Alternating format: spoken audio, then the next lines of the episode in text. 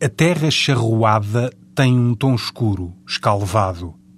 Jorge Silva Melo saboreia as palavras de Almeida Faria com o mesmo audível prazer com que encarna uma personagem de Brecht ou regressa a uma certa Lisboa, enseada amena, com Augusto Abeleira. Lisboa, onde comprou o primeiro Pavese, numa papelaria, onde intervalava filmes com exposições, onde lhe nascia o desejo de outras cidades, aprendendo que a vida é também um mal-estar. Jorge Silva Melo é realizador e encenador, também dramaturgo, cronista. A partir de hoje, a Cinemateca Portuguesa mostra alguns retratos de artistas que filmou, olhares cruzados com gente do teatro, da literatura, das artes plásticas.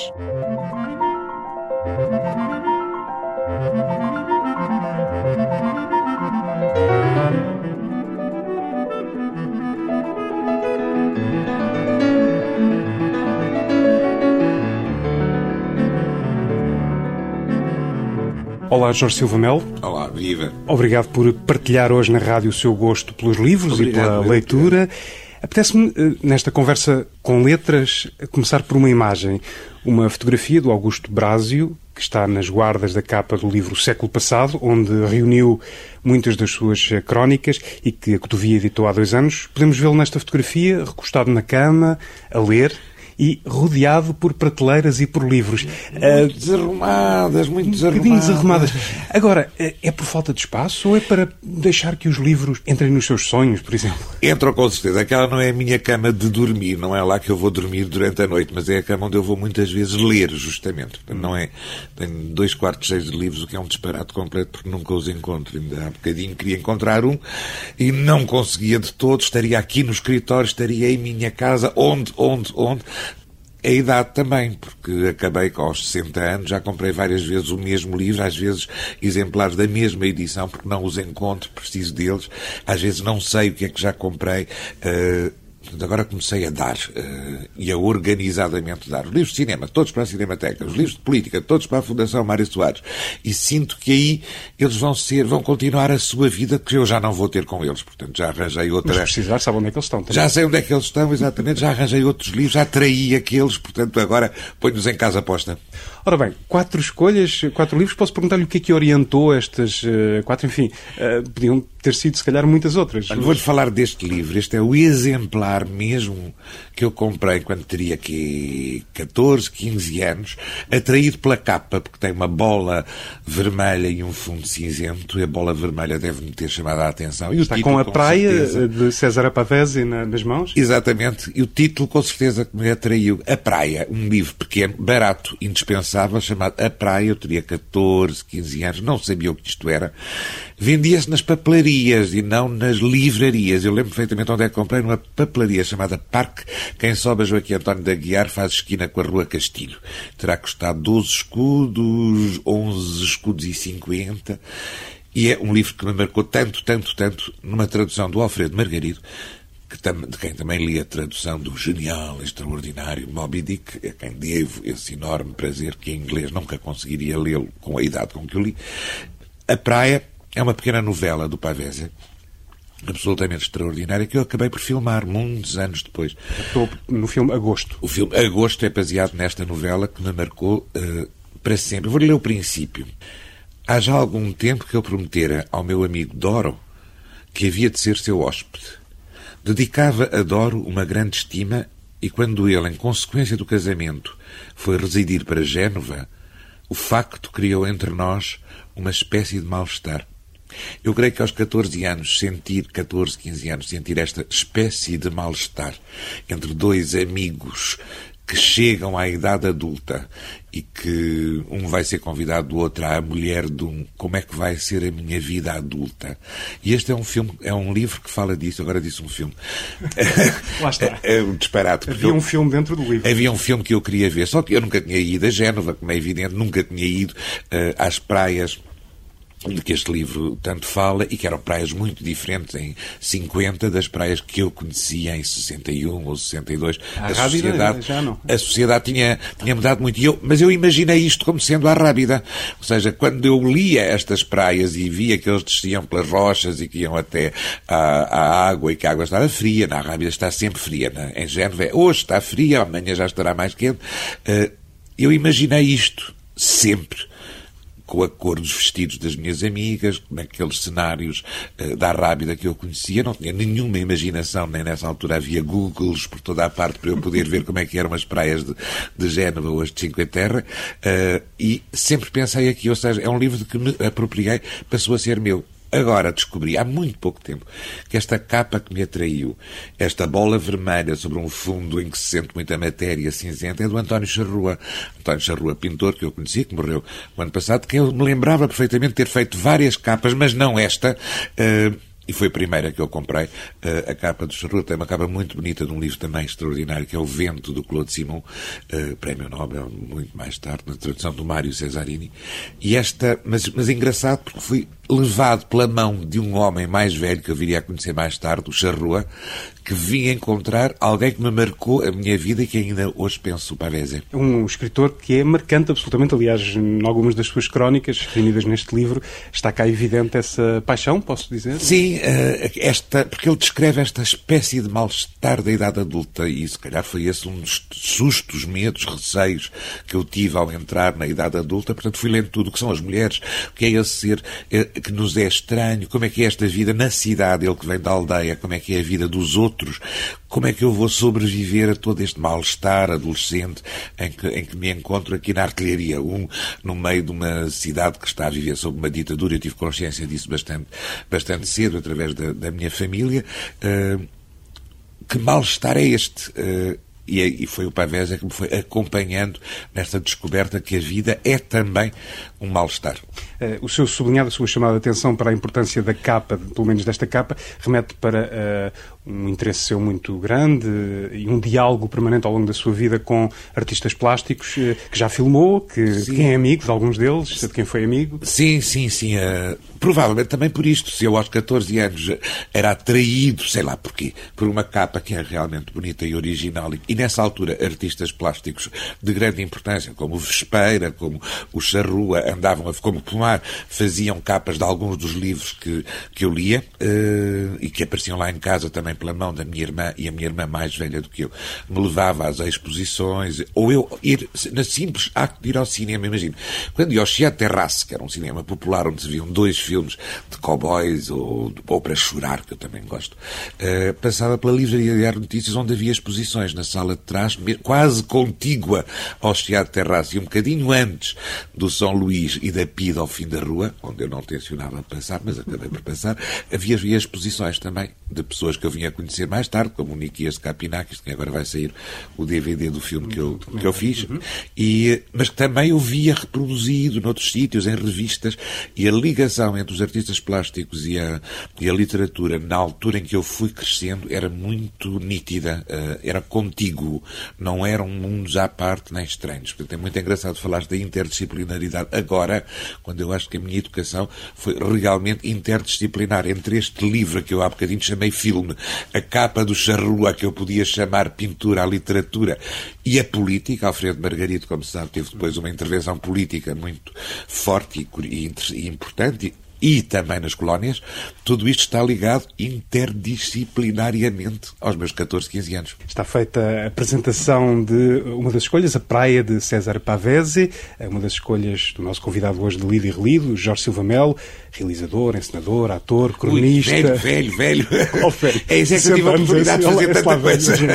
Outra escolha, outra pista. Há 15 dias, ou coisa parecida, pediram que eu falasse num livro sobre Lisboa. Eu escolhi o Enseada Amena do Augusto Ableira, autor que muito, muito, muito aprecio, marcante, que eu conheci também, eu conheci pessoalmente no vinho, porque eu trabalhava, escrevia umas coisitas para o, para o Diário Lisboa Juvenil, dirigido pelo Mário Castrim, e houve um encontro numa esplanada, num hotelzito, uh, com o Ableira. Mas... Ableira que era também cronista... Cronista extraordinário uh, e grande, grande romancista. Este livro, o Enseada Amena, imagina, eu li quando saiu, portanto em 65 ou 6, 66, o livro é de 65, saiu em 66, portanto eu tinha tinha, uh, 66, tinha 18 anos. E voltei a lê-lo agora, 40 anos depois, praticamente. E é hilariante de morrer a rir, porque as personagens, descobri eu, agora, têm 36, 37 anos, ou seja, podiam ser meus filhos. Agora, quando eu os li, eram meus pais ou eram da idade da minha irmã mais velha. Eu via-os como seres crescidos, adultos. Eu agora vejo como rapazes e raparigas.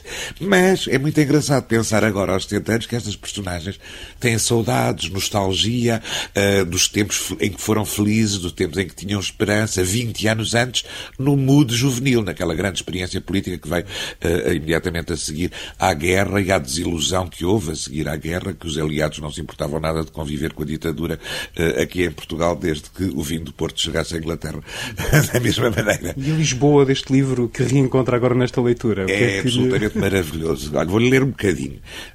Numa, da página, esta é uma edição posterior, eu tenho a primeira edição, mas esta é uma página posterior, já vai para a meio, e diz o Amândio. Lá um dos meus companheiros tinha um livro sobre Lisboa. É curioso, talvez se pudesse escrever um livro interessante sobre Lisboa, uma história, qualquer coisa, não sei bem. Alice Ubo, Enseada Amena, um cemitério de mesquitas árabes, de palácios romanos. Já tinhas ouvido falar do Coliseu Romano, perto do castelo?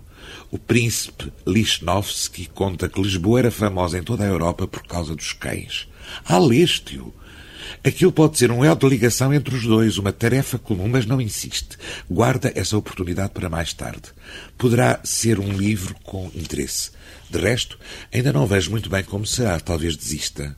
Terias uma lápide na casa onde viveste, provavelmente esta, e ali, debaixo da janela.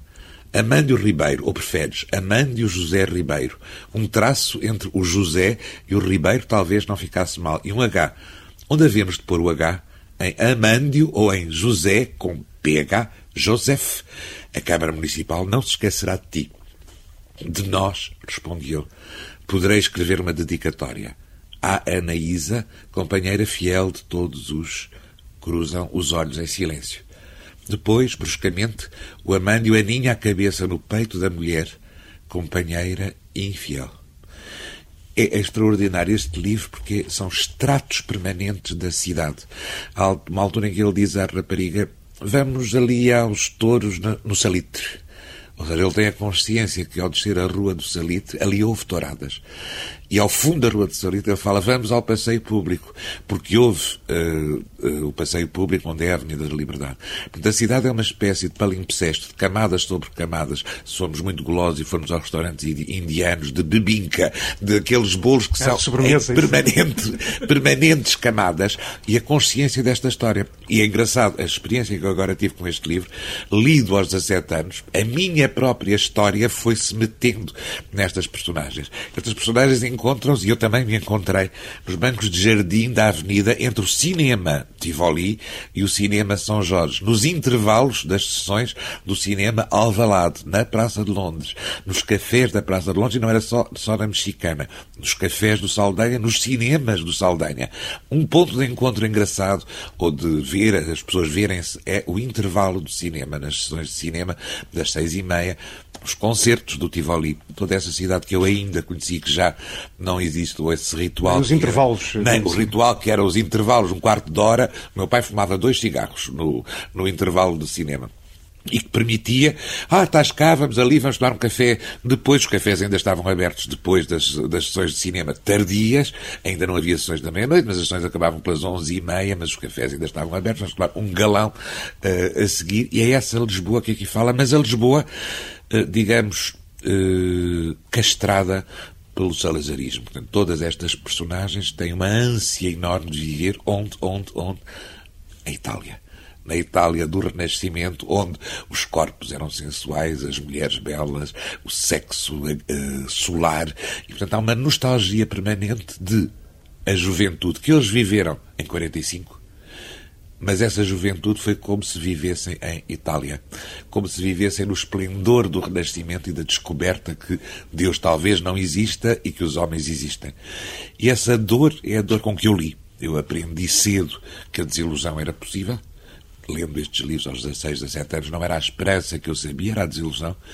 Lendo agora, é uma mágoa enorme não ter podido continuar com estas pessoas a viver, porque se calhar essas personagens, tal como o autor, já morreram todas e agora elas estão mais novas do que eu. É uma situação fascinante ler um livro com 40 anos de, de Um livro que marcou e que fala da minha cidade. Com 40 anos de distância. E fala também da sua Itália. E fala da minha Itália, que realmente. Eu também li A Cidade das Flores, que é o primeiro romance do, do Augusto Abeleira. Agora situa a Itália por uma questão, uma questão uh, estratégica. Para não dizer que se passava em Lisboa, mas que realmente a Itália e o romance italiano e a narrativa italiana que nos chegava no início dos anos 60 e as raparigas italianas e as lambretas e as saias rodadas e mesmo o Festival de San Remo uh, eram coisas que me faziam sonhar e que adoro encontrar na Itália que continuo a não compreender como é que em Itália nascem fenómenos como o Berlusconi. Não consigo entender, porque sinto um uma vida... É uma enorme confusão, porque eu sinto-me lá tão bem, sinto-me tão... Uh, democraticamente naquelas cidades, mesmo nas cidades do Norte, sinto tão pouco fascismo eh, que não consigo compreender como é que é esta alma, eh, o amor pela autoridade, pela negociata, o prazer em aceitar o espertalhão como chefe. Claro que há todos aqueles filmes que explicaram isso, a ultrapassagem do Dino Risi, em que o Vittorio Gassman é um Berlusconi, um aldrabão zeco, eh, mas acho estranhíssimo que isso possa existir naquela enorme civilização que criou tanta beleza e tanta promessa. Fomos assim até a Itália, depois de uma passagem por Enciada Amena, de Augusto Beleira, aqui uma edição Leitores, não sei se é uma edição recente, creio que uh, uma edição de presença de 1997, Sim, por claro. exemplo, portanto uma pista claro. para os leitores que queiram encontrar. Indispensável, todos, todos os livros do Abeleira que estão na presença, sim. e agora, um, uma outra opção, vamos aqui pelo Almeida Faria, pelo Brest? Almeida Faria foi aquela certeza, né, tem dois ou três anos mais do que eu, eu entrei numa livraria na 111, Campo Grande, Campo Grande que fazia a esquina e, e, ainda havia pintura também. O Álvaro Lapa provavelmente estaria para lá a expor e vejo um livro de um rapaz pouco mais velho que eu. Ou seja, a literatura, as artes não são só para os meus professores. Eu também posso ser artista, já. Uh, e essa certeza que havia pessoas que estavam a escrever e a inventar mundos, o Lapa, o, o Benigno Almeida Faria, foi uma das grandes uh, alegrias. Certeza certeza que o mundo era possível e que não era, não era necessário estarmos subjugados aos mestres, aos, aos chefes, aos, ao ensinamento dos outros. Podíamos fazer as coisas com as nossas próprias mãos. Claro que isso foi com o Rumor Branco, livro que marcou muito. Primeiro livro primeiro livro dele, e prémio, e descoberta, e não sei o quê, editado na Portugália Editora. Mas é claro que o grande livro dele que me marcou e que li, reli, eh, é a, a Paixão, uh, e que ofereço em francês. Imagina que na estante estava aqui, era o, a, o exemplar em francês, que passa a vida a tirar fotocópias para todos os turistas franceses que por cá passam. Olha, tomem lá, este é que é o grande romance português. Gostou tanto do livro que um dia resolveu desafiar o autor para fazer uma adaptação, não sei se a palavra estará correta, para teatro. Exatamente. E nasceu, nasceram as, as, palavras... De... Vozes da Paixão. Vozes da Paixão, exatamente. O Almeida Faria fez para o Diogo, para era o Diogo Dória, eu tinha convidado o Diogo Dória, eu lá, porque é que não pegas na paixão para fazer o, isto no CCB, quando eu era programador do CCB. E o Diogo Dória convidou o Almeida Faria, que escreveu uma versão chamada Vozes da Paixão, porque o livro é todo constituído por monólogos, eh, não diria interiores, mas longos monólogos de cada uma das muitas personagens no mesma sexta-feira da paixão, porque a paixão é também a paixão da Semana Santa, eh, e, eh, e, tudo, e a tragédia ocorre na morte do pai, ou seja, na Semana Santa, e há uma personagem particularmente tocante, que por acaso no espetáculo de Dória não, não entrou, foi eliminada esta personagem, é que o, o Almeida Faria está sempre a dizer que ele gostava que eu fizesse, mas eu já não tenho memória, já não, não tenho muitas memórias, mas já não sou capaz de decorar um texto, a não ser bom dia, olá, como está, mas não é isso eu vou fazer. Vou ler um bocadinho do Moisés. Lençol não existe na cama de Moisés, tão só o cobertor castanho já sem pelo, poído de sebo e de velhice. Moisés acorda muitas vezes de noite, é noite alta, com estrelas, uma lua distante, no circo de luz sobre as veredas secas. Lua translúcida, alaranjada, por trás da qual as nuvens se esfarrapam no seu quieto mar, liso, límpido, raso. A terra charruada tem um tom escuro, escalvado, enquanto a noite ocupa as celestes esferas. Ao fundo da quinta, de verde sombrio, passam as carroças ecoando, estalando na areia que o vento transportou e pés desertos, grossos, às horas gastas, pisam. O milho cresceu e voltou a crescer, as espigas apontam seus espetados dedos, as folhas como espadas batem de encontro ao vento. O vento percorre o respirar da vila, as muralhas, as torres e a ponte. Moisés pensa e diz, deitado, com um gesto de mão lento no ar, que da padreação do vento sobre a vila nasceram os negros corredores da noite.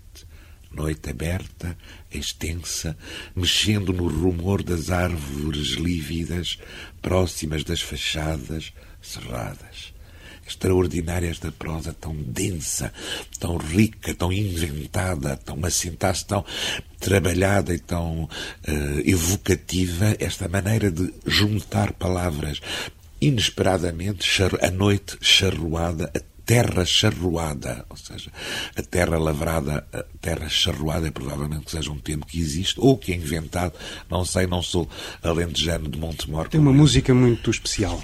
E todas as personagens são diferentes e todas as personagens imaginam uma língua diferente. Um trabalho destes é absolutamente extraordinário e tenho a ideia que foi um, livro, um dos livros que uh, rasgou, apontou novos caminhos na literatura portuguesa nessa década de 60. Não tenho dúvida. Aquilo que eu tenho pena, pena, pena, pena é que esses caminhos não, tenham, não estejam a ser seguidos. Ou seja, que tenha havido uma reação, reação de reacionário, uh, para trás uh, e que a ficção que se seguiu a partir dos anos 80, 85 tenha sido tão retrógrada, tão a tentar restabelecer a personagem, o amorzinho, a, a cena erótica ou não sei o quê, esse ninha e não esta imensa liberdade narrativa e ficcional e literária que pessoas como Almeida Faria ou Augusta Blara de outra, de outra maneira, ou a Fernanda Botelho ainda de, de outra maneira, foram abrindo, porque entre os anos 50 e, os, e, o final dos anos 60, eu creio que a ficção portuguesa rasgou muito e abriu uh, muitas coisas, e é extraordinária. Uh,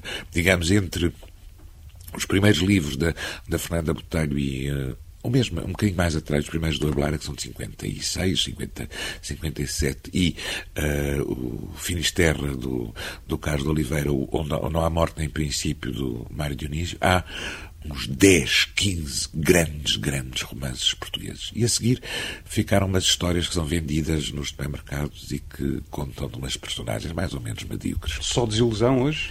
Sim, na ficção portuguesa uma grande, grande desilusão. Às vezes sei quando ouço, ai, fulano tal apareceu, parece que o romance é giro. Ai, cai-me das mãos ao fim da terceira página e fico furioso, mas furioso, porque começo a ver tudo aquilo que eu detestava uh, na ficção e que exatamente estes livros destruíram, acabaram e portanto, agora sinto que estamos a, que se está a escrever como nos anos 30, ficção ficção romanesca tradicional, inventada e muito pobrezita. A paixão de Jorge Silva Melo pela literatura, aqui ilustrada com a paixão de Almeida Faria, também um olhar crítico, um pouco desiludido com aquilo que se vai escrevendo uh, hoje em dia, desde os anos 80, 80 90. Sim. E agora, um autor.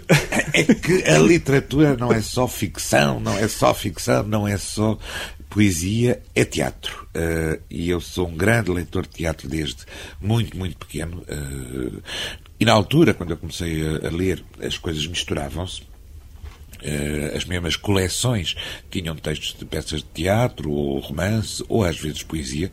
Uh, a presença editada, a presença que agora é editora do, do Augusto Ableira, tinha uma belíssima coleção com capas do António Charrua, justamente, onde se misturava o Quino do João Paulo Sartre, peça de teatro, com uh, os dados estão lançados do João Paulo Sartre, argumento para cinema, com peças de teatro do Augusto Sobral, o Borrão, e a Portugália, uh, que editava o Pavés e editava também Brest. Agora, muito contente porque a Cotovia anda a reeditar uh, o Teatro de Brest, já de quatro ou cinco volumes, em traduções muito bem cuidadas e numa edição que a Vera Sampaio de Lemos está a cuidar muito bem. Eu adoro ler teatro. As pessoas dizem que é muito aborrecido ler teatro, não conseguem imaginar, não veem nada, mas se lermos só aquilo que está lá, uh, tal qual, uh, é, é fantástico. Escolheu uma selva nas, na selva das cidades, aliás. Uh, podia ter escolhido, se calhar, outro texto, mas neste caso foi uma peça que apresentou, quando a ensinou e interpretou também, dizendo que aqui a palavra não serve o pequeno almoço às personagens, a palavra é. Exatamente. É a coisa que eu mais detesto. Coisa que, olha, que é mais ou menos a mesma coisa que as personagens, uh, a ficção atual. A ficção atual, a palavra serve para descrever situações, para, serve para. Uh, e no teatro atual, por exemplo, em autores como David Mamet, no paradigma anglo-saxónico que existe agora, é muito aborrecido ver que a palavra serve apenas para designar comportamentos psicológicos, sociais, ou o que quer que seja, e não para desafiar. Ora, na selva das cidades, uh, nesta invenção extraordinária do, do Brecht, o que é que ele consegue? Ele consegue que a palavra seja total. Uh, nós não percebemos. Isto não é uma ação, é a própria. A palavra é a própria ação. Repare, eh, uma fala do gorila Vamos só situar. Estamos em Chicago, o creio. Chicago, enfim, completamente inventado. Um Chicago que ele viu nos filmes de gangsters mudos, uh, mas uma, um diálogo entre duas personagens. Anos 20, não, antes, anos 20. Antes, anos 20. Sim, eu acho que a peça é de 22 ou coisa parecida. Uhum. E é, mas é aquele Chicago que ele viu provavelmente nos filmes de Sternberg, gangsters, fumo, caves, todos nós imaginamos personagem, um conflito entre personagens. Há Rambo, Rambo Verlaine que tentam matar-se e estes também tentam. Eu quero a tua vida, eu vou dar cabo de ti. Mas é sobretudo, repara, um, um gorila, um rapaz, um homem que é um gangster uh, amante de uma, de uma rapariga, e repara como ele fala. Deitado numa rede, o gorila abana a cabeça. O patrão passa o tempo todo no cais a controlar os passageiros que vão para o Tahiti. Apareceu um tipo e levou-lhe a alma e a fortuna, talvez tenha ido para o Tahiti. É dele que o patrão anda a procurar. Juntou tudo o que ficou dele, até as beatas dos charutos, guardou tudo aqui. Referindo-se a Jane. Essa aí há três semanas que come de graça por conta do patrão. A irmã do tipo, uma pessoa como deve ser, também a hospedou aqui. O que ele quer fazer com ela, sabe-se lá. Fica muitas vezes a falar com ela toda a noite. Skinny, o seu. Está nesta. E vocês deixaram que ele os atirasse para a rua e agora ainda lhe pagam comida e até a comitiva? Gorila. Os poucos dólares que ele ganha a carregar carvão entrega-os à família do tipo em casa de quem se instalou. Mas não pode morar lá que eles não suportam. O tipo limpou de tudo. Comprou uma passagem barata para o Tahiti e deixou-lhe um tronco de madeira suspenso por cima do pescoço que pode cair a qualquer momento. Daqui a uns cinco meses, no máximo, o Tribunal vai pedir-lhe explicações sobre aquela história de ter vendido madeira duas vezes. É extraordinário. Aqui não há nenhuma psicologia das personagens, não há nenhuma redução das personagens ao efeito dramático. É, as personagens falam e dizem coisas que nos fazem viajar, sonhar, pensar, ir para o Tahiti. Mas o que é isto de ir para o Tahiti? Mas neste mesmo volume, e agora estava aqui a folhear, uhum. Na, nos Tambores da Noite aparece a, a, a, Balada do Soldado Morto, que foi um dos primeiros poemas cantados pelo próprio Brecht Ostavor, Rufem, de Elsin, um bocado, uh, nariz, nasalada, a cantar, e que a Luísa Neto Jorge traduziu nos versos de pé quebrado, de rima torta, que, onde se sente esta matéria proletária que o Brecht já sentia, aqui muito lumpen, a balada do soldado morto. Porque após cinco primaveras, aquela guerra nada trouxe, o soldado apostou de veras morrer como herói e Mas porque a frente ainda bolice, o ter morrido soldado foi para o Kaiser uma chatice, pareceu-lhe antecipado.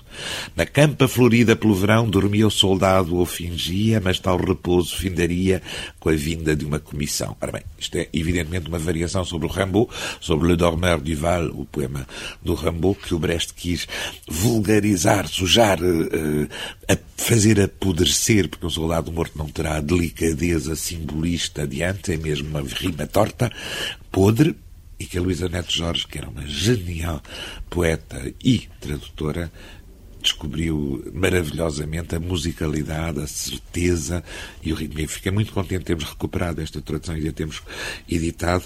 Repare como acaba. Mas as estrelas também passam, surge a alvorada lentamente, quanto a ele vai a marcar passo, morrer como herói lá na frente. As palavras de Bertolt Brecht, numa escolha mais do nosso convidado hoje de Lido e Relido, Jorge Silva Melo. Eh, há pouco mostrava-se um pouco desencantado, enfim, com a ficção que se vai produzindo. Ao nível do teatro, da dramaturgia portuguesa, o, o filme é outro, entre aspas. O filme é outro. O teatro português está numa, numa eh, vitalidade e numa vontade de descoberta muito grande. Uh, não só os grupos que existem que tentam inventar-se e inventar coisas novas e tenho tido grande prazeres em descobrir coisas muito recentes e de pessoas que eu não conheço. Uh, e, portanto, fico contente e surpreendido em estruturas muito frágeis. E há uma vontade de escrita. Finalmente, o facto de ter aparecido uns escritores como o Jacinto Lucas Pires ou o, o Zé Maria Vieira Mendes, que trabalhou connosco nos Artistas Unidos e que agora está a trabalhar por si próprio, fez despoletar noutras pessoas a ideia, a hipótese de poderem escrever. Eu não garanto que seja bom o que eu tenho lido, mas já não está fora dos horizontes de rapazes ou raparigas novos escreverem uma peça de teatro.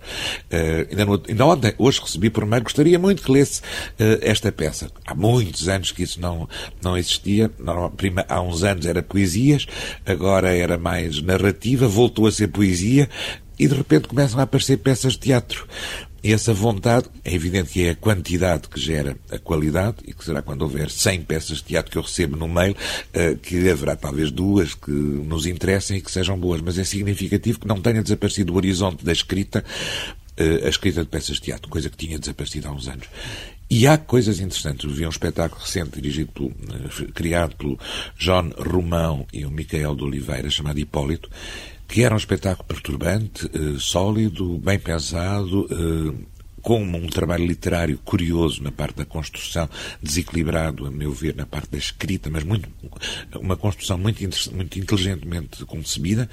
Uh, portanto, aí estou muito contente. Enquanto na ficção sinto um, um retrocesso grande, enquanto muitas vezes no repertório escolhido, estrangeiro, escolhido, sinto que está a escolher o convencional, o convencional bem feito. Uh, acho que há na vontade de escrita alguma inovação. Há pouco dizia que, eh, bom, qualquer peça almeja o palco, não é? Portanto, é, esse, é para isso que, que nasce, mas eh, elas, muitas delas estão disponíveis em livro para leitura, mas notava que o teatro não é muito procurado para, pelos leitores, é. não espectadores. O que é que diria para cativar os ouvintes a procurar mais teatro para lerem? Eu, a mim encanta-me ler teatro e se calhar foi por ter vivido debaixo da censura. Eram espetáculos que eu sabia que não poderia ver eh, e, portanto, lia a peça. Eh, lia a peça do Sartre, lia a peça do Camus, sabia que não iria, o Brecht, sabia que não os iria ver, mas queria conhecer aqueles autores. Portanto, habituei-me desde cedo, felizmente. As pessoas não vivem agora debaixo da censura política, mas vivem debaixo de uma censura forte económica e, portanto, eh, se começarem por ler aquelas peças que demoram 14 horas, o Carlos Kraus, os dias que abalaram, eh, é isso que já sabem que essas peças não são representadas, portanto não tem outra hipótese de as conhecer sem ser lendo. Eh, e os clássicos, que é um prazer tão grande demorarmos mais tempo a ler do que o tempo que um espetáculo nos dá. Uh, ler Shakespeare não é a mesma coisa do que ver Shakespeare, são duas experiências diferentes ler Shakespeare é um prazer muito grande porque vamos demorando muito mais tempo a ler cada verso do que mesmo o maior dos atores nos pode dar e, portanto, podemos estar a pensar aquilo tudo que aquilo nos sugere. As leituras de Jorge Silva Melo, muito obrigado por esta partilha hoje. Obrigado eu, obrigado eu.